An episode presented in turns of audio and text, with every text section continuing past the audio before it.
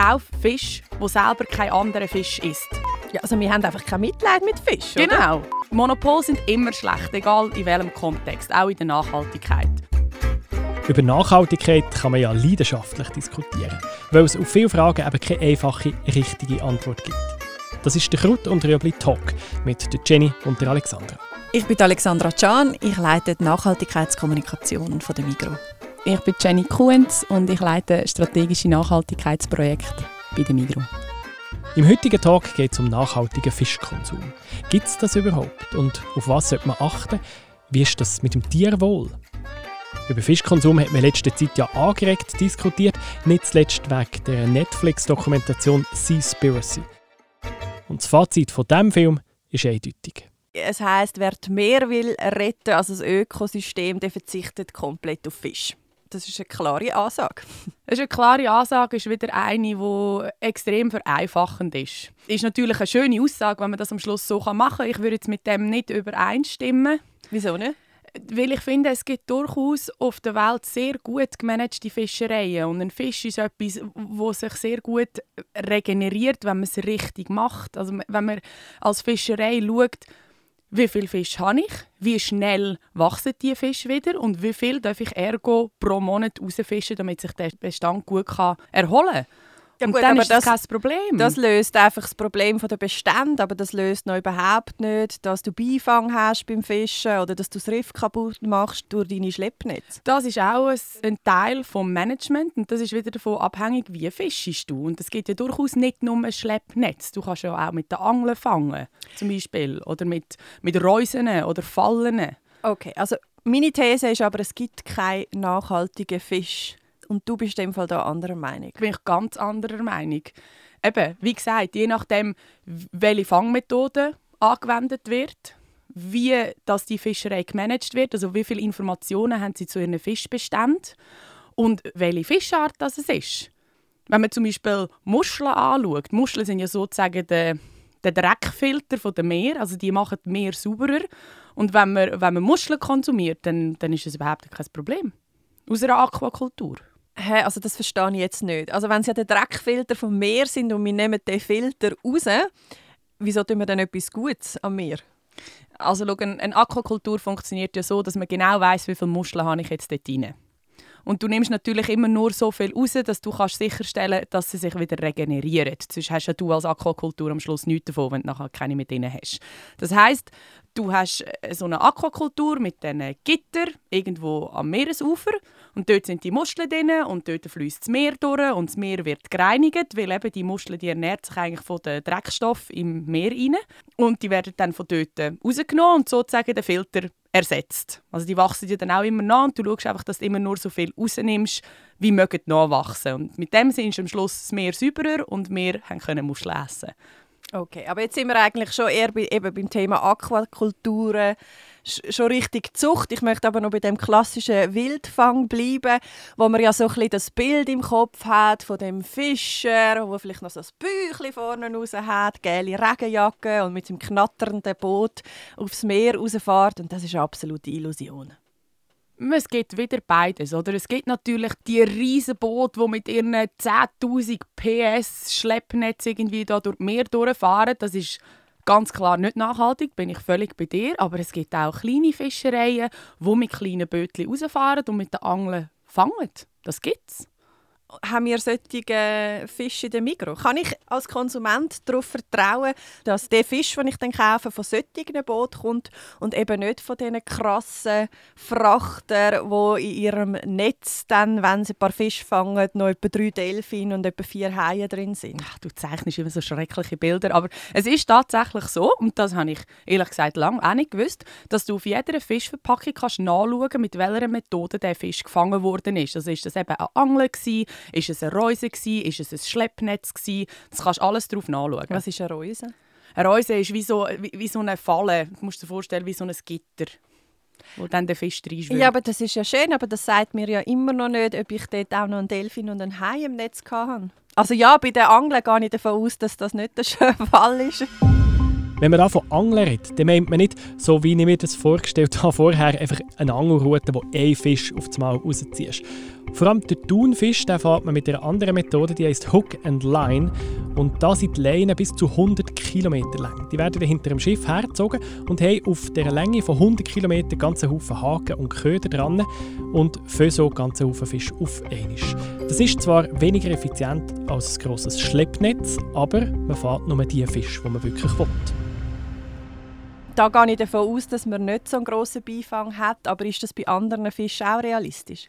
Ich glaube, es, es funktioniert nicht bei allen Fischarten. Ich bin jetzt da zu wenig tief drin. Aber grundsätzlich, wenn du das auf der Verpackung anschaust, dann sind immer Schleppnetz und Fangnetz sind tendenziell schlecht, weil dort hast du viel Beifang drin, weil das sind so die Riesennetze und auch solche, die am Boden entlang schleifen und so den Meerboden auch recht beschädigen. Ähm, wenn, wenn drauf steht Angeln, Haken, Leinen, dann weiß man, das sind Einzelfische, die gefangen worden sind und dann hast du eben keinen Beifang und, und das sind freischwimmende Fische, die dann eben den Boden auch nicht kaputt machst. Wir loben uns in der Migro ja auch, dass wir eigentlich zum, zum grössten Teil MSC-zertifizierte Fische haben. MSC steht eben für einen nachhaltigen Wildfang. Äh, wenn man jetzt den Film geschaut hat, Seaspiracy, aber auch diverse andere Filme, wird immer wieder kritisiert, dass MSC eben einen Slaschen-Standard hat und solche ähm, Netze, die eben da am Boden entlang schleifen, das Riff kaputt machen, dass die immer noch zum Einsatz kommen. Und wie soll ich mich jetzt da als Konsument auf so ein Label vertrauen, wenn ich dann in diversen Filmen wieder äh, so etwas höre?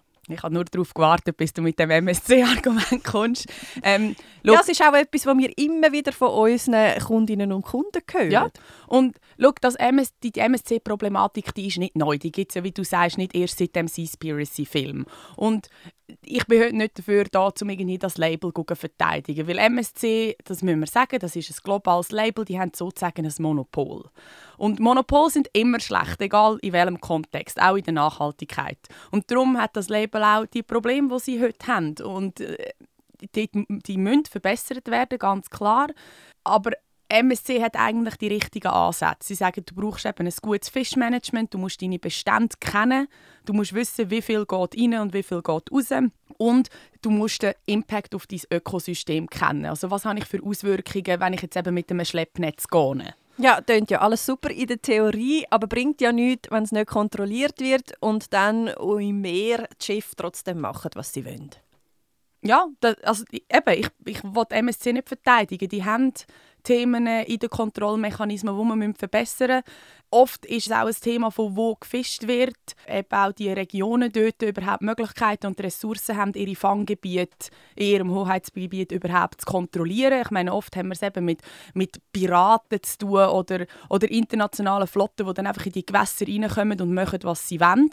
Und das ist dann egal, ob es MSC ist oder nicht. Es gibt auch Fischereien, die nicht MSC-zertifiziert sind, die total nachhaltig sind und MSC, die nicht nachhaltig ist. Also man kann, man kann es wie nicht pauschal sagen. Ah, aber weißt auf was soll ich mich denn jetzt verlassen als Konsument, der nicht eine grosse Ahnung hat über das Thema Fischkonsum?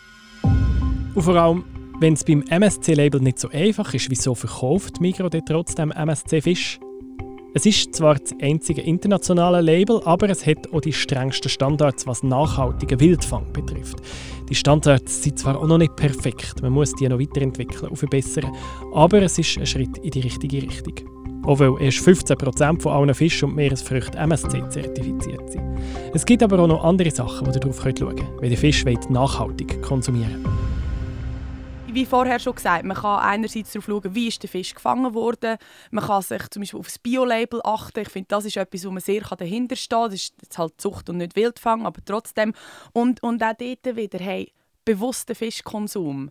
Letztes hat mir jemand erzählt, ja weißt in deinem Podcast hast du gesagt, man soll weniger Fleisch essen. Jetzt esse ich weniger Fleisch, aber dafür esse ich jetzt mehr Fisch.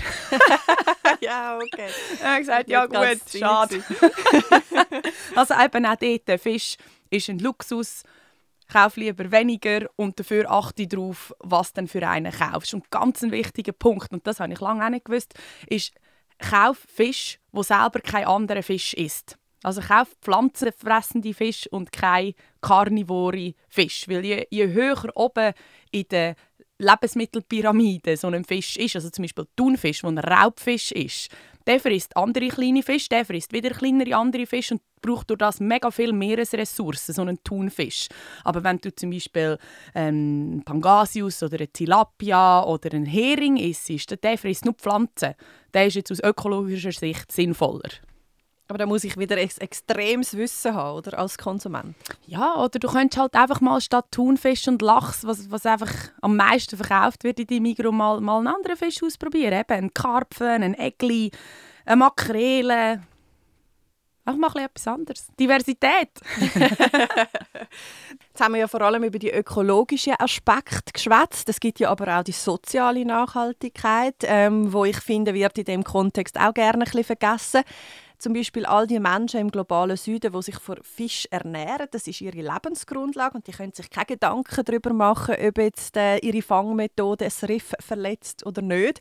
Da können wir eigentlich schon sagen, im Westen, in, in so einem Film, ja, essen kein Fisch mehr. Ich meine, die haben Hunger ja, ich finde, das ist wieder äh, ein bisschen zu vereinfacht gesagt, aber du hast natürlich recht, das ist Lebensgrundlage und existenzsichernd für, für viele Menschen auf dieser Welt, oder? Aber äh, auch dort, äh, für lokale Fischerei werden nicht riesen, riesen Schleppnetzboote verwendet. Ja, und es ist vielleicht auch, um jetzt auch die Aussage kritisch in der Frage, die ich jetzt gerade gemacht habe, es ist ja vielleicht auch teilweise eine Ausrede, dass man sich im Westen ein bisschen aus der Verantwortung ziehen kann, weil man so ein bisschen sagt, ja, also die essen es ja auch. Ähm Genau, also zuerst vor der eigenen Haustür fegen. ich möchte noch eine Episode aus dem Film nochmal ansprechen. Ähm, das ist die Episode, wo es mir eigentlich wirklich kalter Rücken durch abgelaufen ist und ich wirklich meine Tränen haben müssen unterdrücken. Ähm, das ist ziemlich am Schluss auf der Färöerinseln, wo Wale getötet werden. Und ähm, man hat nachher ein Gespräch geführt mit einem Walfänger und ihn gefragt, was, wie er mit dem umgeht, was ihn dazu bewegt. Und er hat eine interessante Aussage gemacht. Er hat nämlich gesagt, mit einem geschlachteten Wal können sie sich x Wochen ernähren und das findet er besser ähm, als 100 Hühner zu töten, weil ähm, dann leidet eigentlich nur einmal ein Tier. Was, was meinst du zu dieser Aussage? Jetzt, jetzt sind wir beim Thema Tierwohl, oder? Und ich finde, das Thema Tierwohl beim Fisch kommt so keine Beachtung über, oder? Weil du hast dann da die Berge Fisch, die da aus diesen Netzen rauskommen und dort interessiert sie nicht, ob jetzt der Fisch, der zuunterst liegt von diesem Berg, ob jetzt der versteckt ist oder nicht. Das denkt man gar nicht, weil so ein Fisch hat jetzt nicht so viel Gefühl oder man hat das Gefühl, der hat nicht so viel Gefühl wie äh, ein Welpen. Ja, also wir haben einfach kein Mitleid mit Fisch, oder? Genau. Ich finde, einfach beim Thema Tierwohl sind wir wieder sehr eindimensional unterwegs, oder? Also ich meine, ein, Tier ist ein Tier. Eben, ob ich jetzt ein Huhn schlachten oder einen Wal schlachten, schlussendlich geht es darum, was tue ich im Ökosystem an, oder wie viele Walfische haben wir noch? Haben wir überhaupt genug Walfische, dass wir uns noch leisten können, die einfach aus dem Meer raus zu fischen. Weil es einfach viel schwieriger ist, die zu züchten, oder? Weil äh, eben ein Huhn hast du in einem Stall, äh, hast relativ schnell wieder viele Hühner produziert. Und bei Walfisch ist es etwas anderes. Nicht nur Walfisch, auch andere Fischbestände. Die gibt es jetzt dann gleich nicht mehr. Und das ist ein Problem. Und darum kann man nicht einfach Walfisch mit Hühnern vergleichen. Du hast vorher im Gespräch ein paar Mal eben das Stichwort Aquakultur, Zucht ähm, hervorgebracht. Und ich würde es gerne noch mal so ein bisschen genauer angehen, weil eben, ich muss jetzt sagen, das Thema Fisch ist wirklich nicht mein Steckenpferd. Und wenn ich mir das so überlege ähm, als Laie, dann würde ich denken, ja gut, aus Tierwohlsicht kann ich Aquakulturen oder Zuchtfische eigentlich nicht befürworten. Ich meine, kein, äh, kein Egli oder kein Lachs hat Freude, wenn er einfach im Kreis ähm, sich bewegt.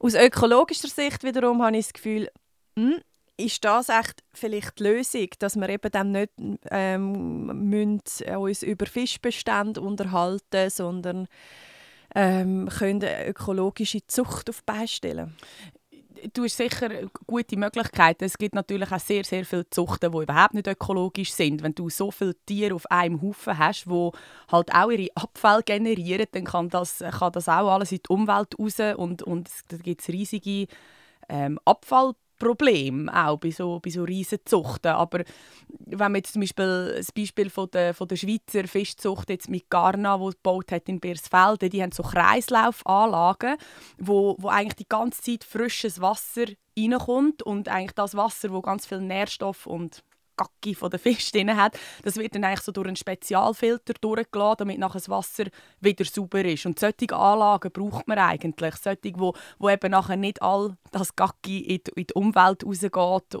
Ja. Also Jenny, auf was schaust denn du? Nachdem du das alles jetzt eigentlich so ein bisschen für gut befunden hast, aber gleich nie die Universallösung, auf was schaust du, wenn du Fisch kaufst? Also, ich esse einfach per se kein Thunfisch. Aber eben, das ist jedem selber überlegt. Also du sagst, auch wenn wir mit der Angelrute Fisch, ähm, Thunfisch essen, ist in dem Sinn verwerflich, weil er eben so ein wichtiger Träger ist im Ökosystem Meer. Genau, weil er einfach sehr hoch oben in der Nahrungskette ist und andere Fisch frisst. Genau. Ähm, ich selber esse nur Biolachs aus Zucht. Ähm, Wieso? Weil, weil man bei Bio kann sicherstellen kann, ah, der Fisch hat genug Platz, er wird nicht mit Antibiotika vollpumpen. Ja, ja. das sind glaube ich die Hauptargumente. Ähm, ich werde mehr gezüchtete Muscheln essen. Das habe ich jetzt gelernt, dass, dass, dass, dass, eigentlich, dass ich mit dem etwas Gutes mache für die Umwelt. Und dann eben einfach pflanzenfressende Fische, wie mal eine Sardine oder eine Makrele. Sorry, aber bei diesen Muscheln muss ich jetzt gleich noch mal schnell einhaken. Ich habe mir das jetzt noch mal so überlegt und das ist eigentlich mega grusig. Du isst den Dreck vom Meer. Ja, aber am Schluss ist es gleich fein, oder? Wer? Nein.